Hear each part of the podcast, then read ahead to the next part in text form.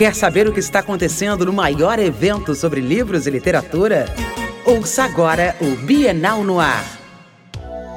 E aí, pessoal, está começando o sétimo episódio do podcast Bienal no Ar. Estamos aqui eu, Mário Márcio Félix e Rafael Otati para falar sobre a 25ª Bienal Internacional do Livro de São Paulo. Fiquem ligados que vem muita dica boa por aí. Pois é, e vamos começar falando do que aconteceu ontem, né, Mário? Tivemos aqui ontem um debate chamado Cenário Político Eleitoral, um panorama das eleições 2018 e um impacto no mercado editorial. É, realmente, a gente tem que ver com cuidado o que cada candidato pretende fazer pela cultura e pela educação, não é mesmo? Pois é. É, e além do mais, o nosso coração ficou quentinho ontem com a mesa do Fábio Moon, Gabriel Bá, André Damer e Raquel Segal. A história é contada em quadrinhos. E eu já tinha falado no, no programa de ontem que eu queria muito estar lá e realmente conseguimos. Conseguimos, conseguimos algo bem legal que tá aí no final do episódio. Não se, não se afobe, não corra. Pois é, no caso na mesa foi muito, muito bacana ver que os quadrinhos estão ganhando cada vez mais espaço no mercado e na estante dos leitores. A gente lembra, inclusive, que o, o boa parte deles já recebeu prêmio, né? O André Dama já ganhou Jabuti, Fábio Moon, Gabriel Batem é, quadrinho premiado internacionalmente, enfim, é muito, muito interessante. E esse ano, inclusive, o prêmio Jabuti incluiu uma categoria para premiar HQs. Exatamente. É, nós tivemos a honra de conseguir um autógrafo nos nossos quadrinhos, né, Rafa? Ah, sem sombra de dúvidas. o, o Fábio Moore e Gabriel Bá, eles foram muito gentis. Além dessa. Ah, vou dar spoiler. Além dessa entrevista com eles e com o André Damer, que está aí no final do episódio, nós tivemos a honra de ser, sermos autografados, bem que eu queria um autógrafo na, na minha barriga, mas ia ficar indecente demais. É, eu, mas tem outro, outro quadrinista que pode fazer isso por aqui, tá? É, exatamente, mas. Não vamos dar spoiler de quem, mas enfim. É, ficamos felizes que nós recebemos autógrafo, gentil, tiramos fotos. E o papo foi muito bacana, vocês vão conferir no final do episódio. O André teve que sair correndo no final da entrevista, mas ainda assim todos eles foram muito simpáticos. E continuando, Mário, que, que nós temos nessa quinta-feira maravilhosa que começa agora? Olha aí, nessa quinta-feira a primeira dica é: é professor e quer entender o gênero literário que realmente atrai a garotada? É pai, mãe e quer saber o que seus filhos estão curtindo? Quem são as pessoas que escrevem? Quer começar a escrever livros de young adult no Brasil? Ou é simplesmente fã da leitura voltada para jovens adultos? Para todo mundo, a boa é assistir o papo entre quem, Rafael? Olha só, as autoras Talita Rebouças, Luísa Trigo e Bruna Vieira vão falar sobre esse gênero jovem adulto. No Brasil, cada vez tem mais espaço, né? Cada vez vende mais.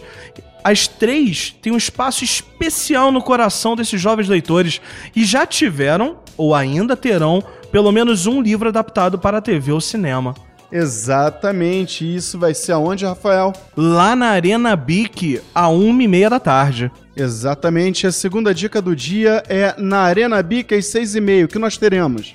Júlia Faria, atriz e blogueira, autora do livro Para as Solteiras com Amor, e Dayana Garbin, jornalista autora do livro Fazendo as Pazes com o Corpo, vão falar sobre questões da mulher contemporânea, com o corpo, a autoimagem, relacionamento, tudo isso durante a mesa, lugar de mulher é onde ela quiser. Então elas sempre batendo na tecla e defendendo a liberdade de ser feliz do jeito que se é. E vamos combinar que com os jornais lotados de doutores bumbum, doutoras silicone, todo mundo tem que aprender urgentemente a se amar, né, Rafael? Por favor. a terceira dica é lá no Espaço do Saber, às seis da tarde e vai rolar uma mesa lá com a Daniela Toffoli e a Tânia Zaguri. E elas duas vão falar sobre educação na adolescência. Gente, para nós que somos professores, isso é um, é um tema tão complicado. Pois é, é muito importante, né? Saber um pouco mais ou pensar um pouco mais sobre educação nessa época da vida. A quarta dica é uma mesa muito, muito importante com um filósofo, professor e colunista Pablo Hortelado.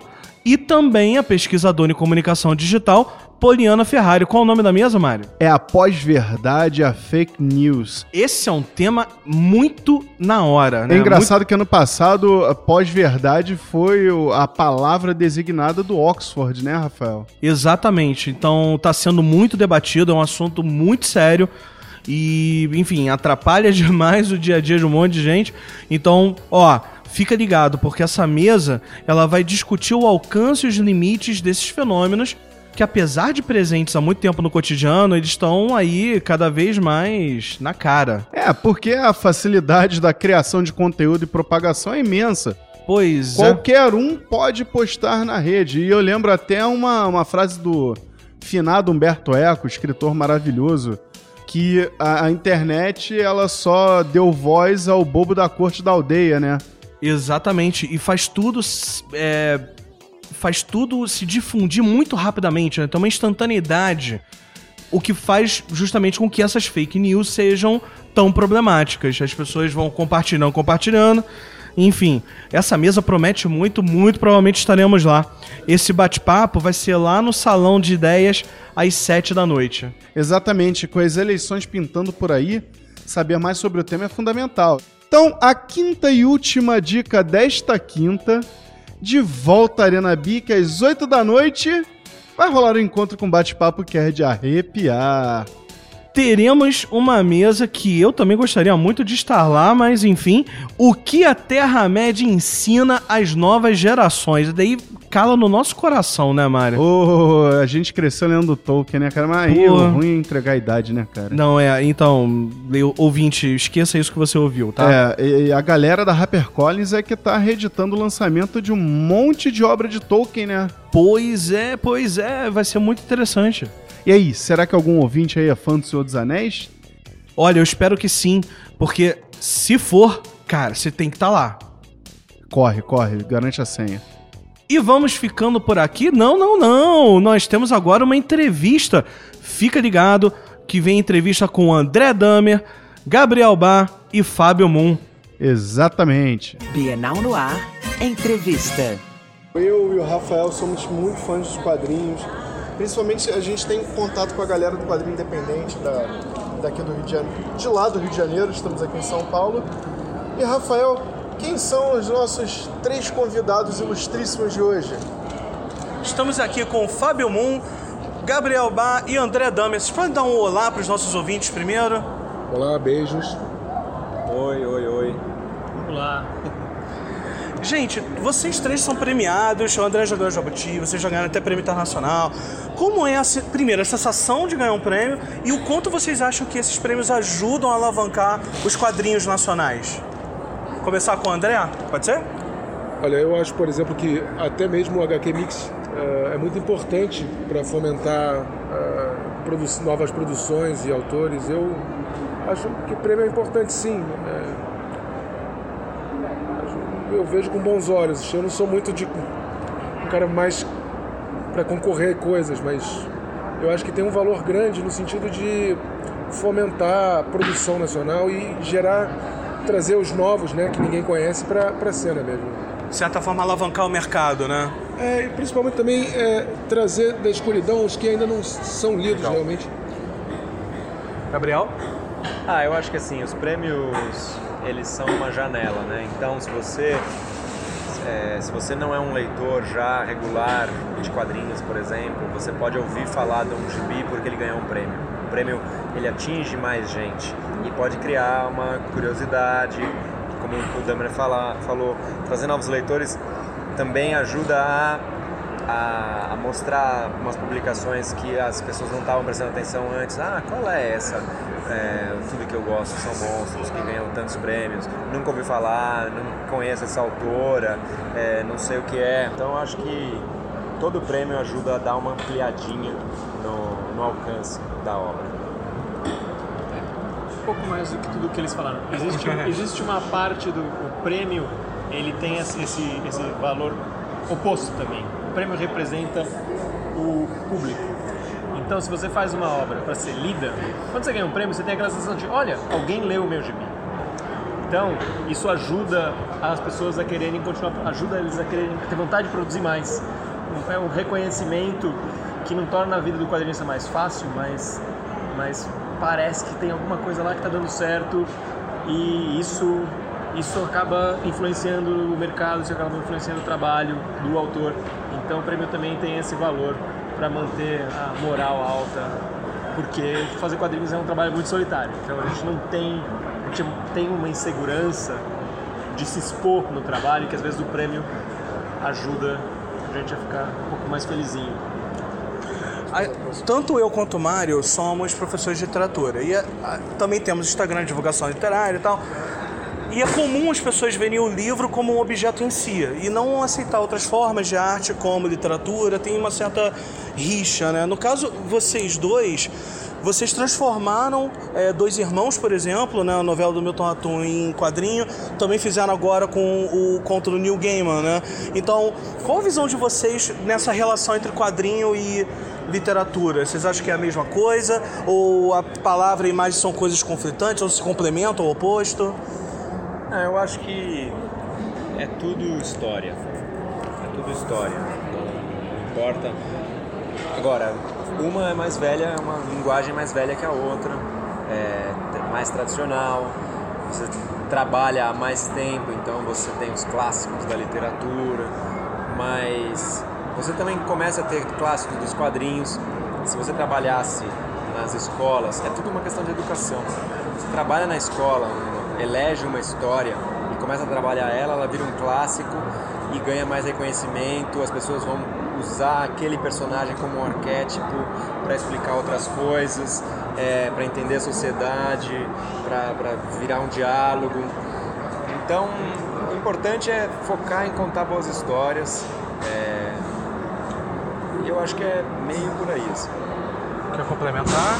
Só porque quadrinhos e literatura são duas linguagens, né? Então, essa coisa das da boas histórias, elas tem boas histórias que funcionam em qualquer linguagem, né? Não, não, é uma linguagem que vai garantir uma boa história. Então, a boa história pode funcionar na linguagem dos quadrinhos também, né? Não é um, uma exclusividade da literatura ter histórias legais, complexas, que engajam, que, é, que estimulam o leitor tem que perguntar às vezes, sempre perguntam pra gente se quadrinho é literatura, tem que perguntar às vezes se literatura é quadrinho, né? Ou é. se literatura é cinema. Porque o que a gente está falando é exatamente isso, que são só linguagens diferentes com poder enorme de montar uh, imagens. Né? A literatura, quem leu Mãos de Cavalo, uhum. do, do, Galera, do Galera, Daniel Galera, se você pega o ciclista do início do livro, ele está fazendo cinema com literatura, porque é tão rico é, é, como ele descreve o passeio do cara. Então isso é uma bobagem, na verdade. É, parece até que o quadrinho é menor que a literatura, porque uhum. sempre se pergunta isso. Não, não vejo como, nem como, como concorrer, são linguagens diferentes. É, a gente, como eu falei, tem o, o, Instagram de divulgação literária, às vezes a gente está postando sobre quadrinho, até pela nossa amizade com os quadrinistas independentes, e a gente encontra esse tipo de preconceito mesmo, é, é uma forma de diminuir mesmo o quadrinho. Agora, uma última pergunta na verdade seria um pedido, né? Até por causa do tempo. É, o nosso podcast é diário. Então, quem ouvir esse podcast é, tem ainda a chance de voltar na Bienal. Vocês poderiam dar uma dica para chamar as pessoas para vir para cá, né? Conclamar o público? É, eu acho que sempre bom, já é a segunda Bienal que eu participo, uh, e enfim, a gente está numa crise editorial muito grande, né? Todo mundo sabe, uma crise econômica também. Uh, trazer as pessoas para que elas é, descubram que há muito lugar dentro da literatura, sabe? E dos quadrinhos, e, enfim, dentro da poesia, para que se dê a chance de experimentar isso, sabe? Esse, essa crise que está passando a literatura é análoga do cinema, por exemplo. Uhum. E o cinema é tão rico, ele não merece passar por isso, sabe? Ah, e se for para fazer um, algum tipo de convite, é esse que redescubram como é bom ter um livro bom em casa, sabe? É, eu acho que é, vale muito a pena vir a Bienal, é, poder encontrar livros que vão ter um destaque aqui que não tem é, numa livraria, que as pessoas já frequentam tão pouco, né, e não estão lá no dia a dia martelando na sua cabeça, ah, leia esse livro. Não, é sempre compre essa coisa, ou esse carro, ou essa coisa. Então, venham à Bienal e descubram novos trabalhos, novos livros, novos autores, tem chances de ouvir bate-papo, conhecer um autor, pegar um autógrafo e, e é isso. Eu acho que a Bienal é um lugar incrível e tragam seus filhos porque tem uma idade que é crucial para transformar a vida das pessoas, né? Ali até os 10 anos e a Bienal é incrível para isso. E eu acho que uma das melhores, melhores coisas desses aglomerados de, de qualquer coisa é a, a possibilidade de descobrir algo que você adora, mas não conhece ainda. Então aqui, como tem esse aglomerado, todas as editoras, com todos os lançamentos, com todos os livros, você pode descobrir o seu autor favorito que você não conhece ainda. Você pode descobrir a sua linguagem favorita que você não conhece ainda, porque você está aqui. Então, uh, essa é a melhor coisa de eventos, né? É essa possibilidade da descoberta. Então, venham à Bienal descobrir a coisa favorita de vocês. Gente, muito obrigado por esse tempo que vocês deram pra gente, hein? Muito obrigado, Gabriel, Fábio. Obrigado ao André também, que precisou sair rapidinho da entrevista. E é isso aí, ouvinte. Você está ouvindo todos os dias uma entrevista bem bacana, com um conselho super essencial. Nós esperamos você aqui. Este podcast foi produzido em parceria com o YouBook, audiolivros e podcasts.